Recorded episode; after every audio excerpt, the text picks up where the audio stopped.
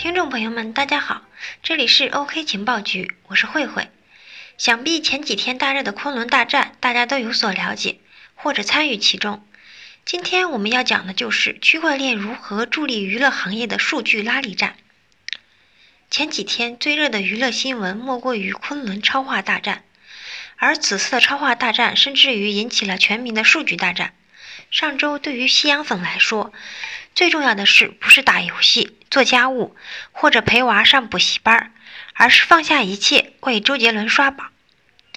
而经过大家的努力，周杰伦的超话人气已经超过一亿，稳居第一。一时间，周杰伦 PK 蔡徐坤成为了各种话题榜的头条。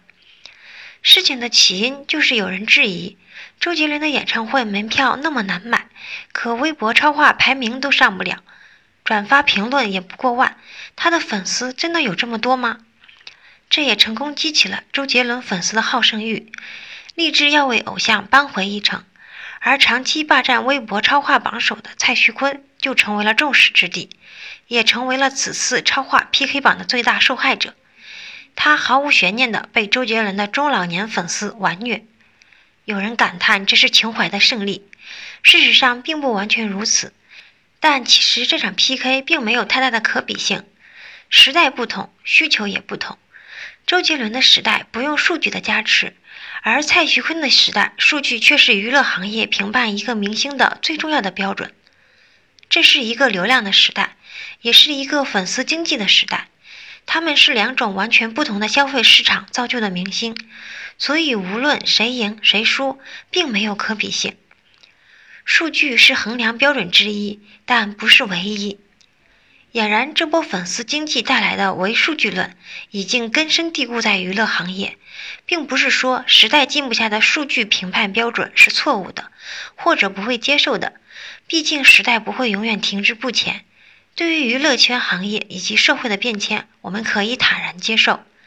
但是，所有的事情都逃不过一个法则，就是过满则亏。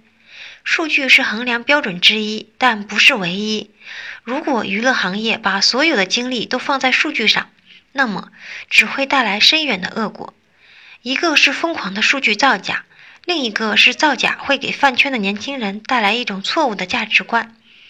哪怕造假了也没有关系，只要最后赢了就行。而在大战之后，大量理智的粉丝也发出了反思的声音，他们仿佛一下子认识到了。真正的赢家好像并不是周杰伦和他的粉丝，而是新浪，甚至是卖超话积分的贩子。一场热热闹闹的超话大战背后，到底藏着怎样的利益链和怪现状呢？娱乐行业数据乱象，在粉丝们唇枪舌战、积分刷榜的时候，粉丝得到了除了疲惫一无所有。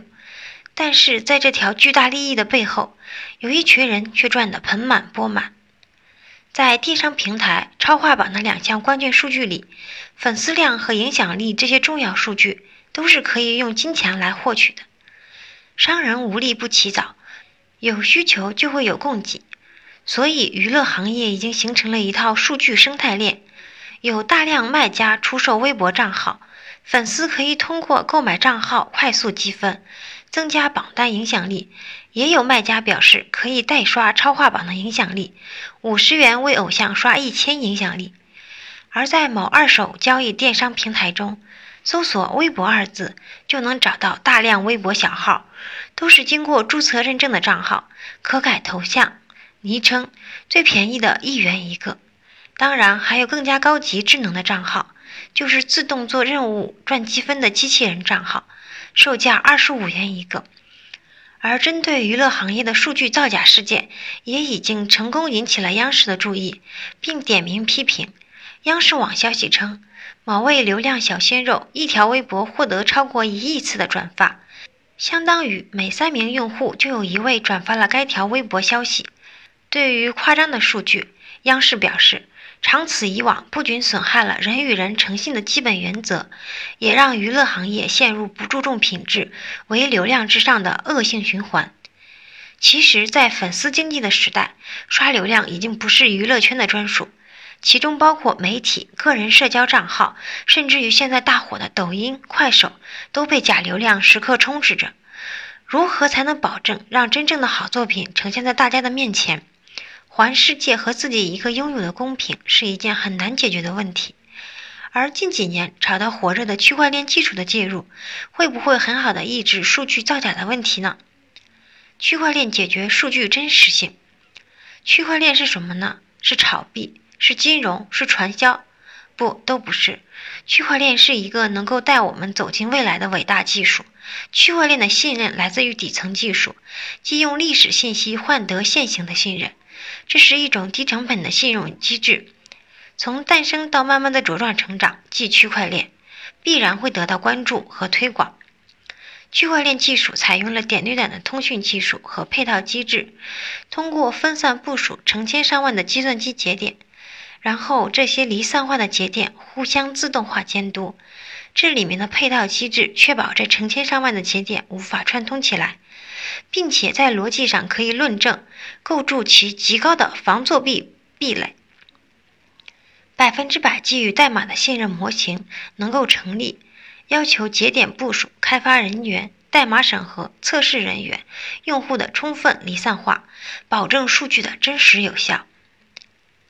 而区块链和娱乐产业可以说是天然结合，娱乐行业靠的就是信息快速的传播到大众的手上，基于众多的媒体，作为信息产业，受到互联网多方面的影响。作为虚拟行业和区块链结合也是顺理成章，而区块链可以解决娱乐行业的以下问题：杜绝虚假。如果区块链进军娱乐行业，基于区块链底层技术就能给大家提供一个公开透明的环境。